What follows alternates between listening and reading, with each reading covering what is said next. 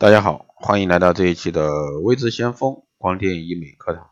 那今天这一期呢，继续给大家来讲一下色素增加性皮肤病的光电治疗。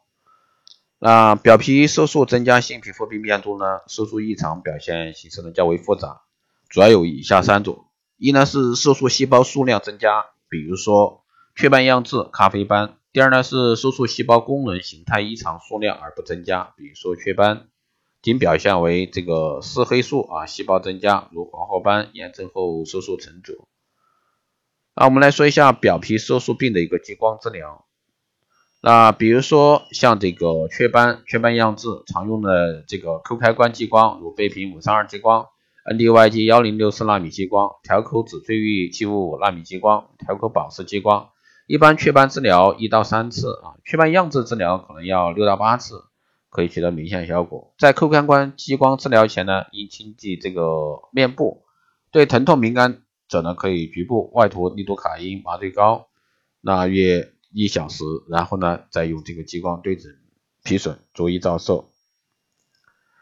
那下面呢，我们来做几种这个调口激光的一个比较啊。首先我们来说扣开关的倍频 NDYG 激光，波长为五三二纳米的倍频激光治疗表浅色素后呢。这个皮损局部立即呈现这个灰白色，有时呢可见这个出血点。治疗应以不出血为度啊，之后呢逐渐出现暗红色瘀斑，一周左右呢结痂脱落愈合。由于这个激光可作用于血管内的氧和血红蛋白，因此呢这个术后常见副反应包括局部水肿呀、水泡啊，或者说血泡啊这一之类的，容易形成这个后期色沉，这也是背皮激光遇到的最大问题。因为绝大多数客户来祛斑都是希望做完就好，大多数患者呢不会非常乐意去接受五三二治疗或接近半年的色沉期。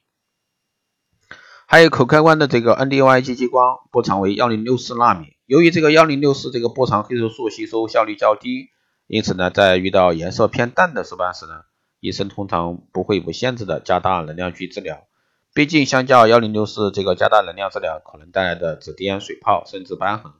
是大部分人不愿意为之冒险的，可以说这个淡斑是 YIG 激光一大难题。还有呢是扣开关的翠绿宝石激光，那波长为七五纳米，由于这个黑色素吸收率高于幺零六四，因此呢治疗色斑有效率要高于 YIG 激光。那这个扣开关的这个翠绿宝石激光呢，这个三毫米啊，七点零到七点二五焦平方厘米治疗这个。东方的那个雀斑患者呢，治疗间隔八周，以十二周后分析有效率达到百分之七十六，没有出现瘢痕或者说色素异常等不良反应，认为呢这个激光治疗雀斑是一种高效的一个安全方法。还有呢就是 Q 开关红宝石激光，目前主流的这个调 Q 红宝石激光是来自这个飞顿的啊宝石之光，波长为六百九十四纳米，那宝石之光呢是这个激光治疗色斑的较好选择。原因是六九四波长针对黑色素和血红蛋白吸收特点，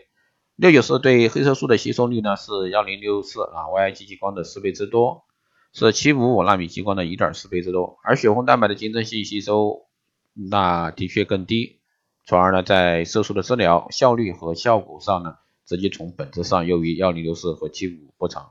对于色斑的一个去除呢，大大的一个提高。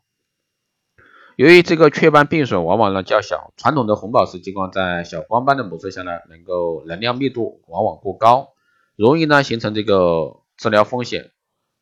这个宝石之光呢，这个是多家应用这个精密的进口陶瓷管，成就小孔光缆效应，使小光斑模式呢也可以拥有这个柔和的治疗模式，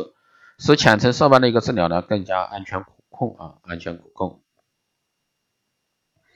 好的，以上呢就是这期的节目内容，谢谢大家收听。如果说你有任何问题，欢迎在后台加微信二八二四七八六七幺三，备注电台听众，可以快速通过